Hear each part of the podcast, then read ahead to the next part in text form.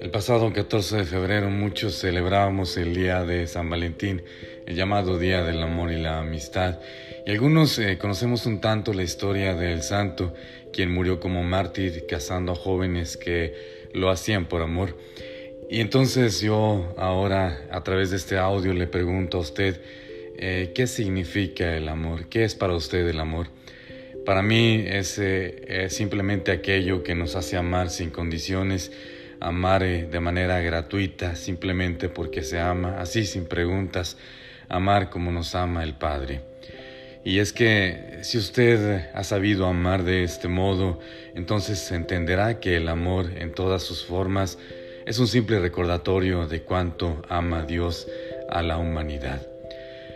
Y es que el amor va más allá de tarjetas, más allá de flores, de chocolates, porque para mí saber amar es estar dispuestos a entender al otro, adelantarse a sus necesidades, comprendiendo que su felicidad nos hace felices, bastándonos con verlos eh, bien.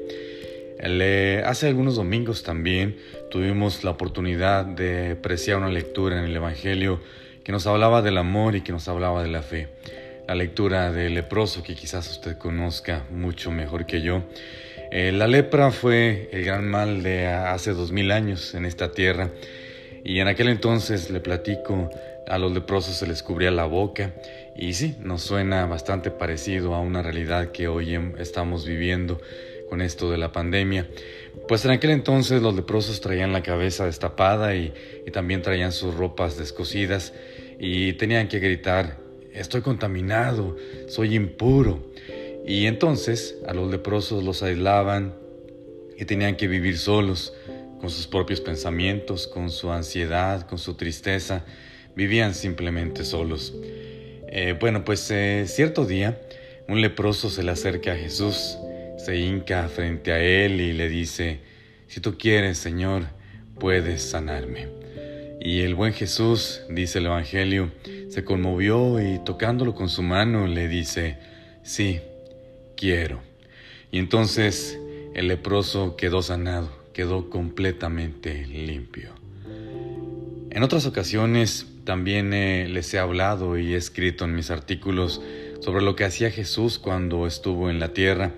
Y es que mi Señor nos habla, la escritura sanaba, pero sanaba y lo hacía con todos, especialmente con aquellos que estaban excluidos por la sociedad los regresaba a una sociedad que les había cerrado las puertas y que les había quitado su dignidad dejándolos vacíos. Pues en este pasaje del Evangelio se mezclan la fe y se mezcla el amor, un amor incondicional, y es que Dios no es que quiera a unos más que a otros, Dios nos quiere a usted y a mí, nos quiere a todos por igual. Y acabando de iniciar la cuaresma leíamos esta lectura Hoy que estamos a una semana de la Semana Mayor, de la semana más importante para el cristianismo, entiendo que somos polvo y al polvo volveremos, como decía el inicio de la cuaresma, y no somos más que como dijo el salmista, la sombra que pasa. Pero esa sombra mereció no solamente todo el amor de Dios, esa sombra merecimos que Él, nos diera el regalo incondicionalmente, y nos regaló a su propio Hijo. El Evangelio también nos recuerda algo que también he hablado en otras ocasiones y también he escrito en otras columnas, que no sepa tu mano izquierda lo que hace la con la derecha. En uno de esos escritos ya les había platicado y una de esas personas que conozco y que esos que les gusta un tanto grabarse repartiendo lo que eh, tal vez ni siquiera sale de él y desde luego también le gusta mucho salir en la fotografía. Pues en aquel entonces eh, este personaje me enviaba un mensaje diciéndome, es que a mí me gusta hacer las cosas en grande para que otros las imiten.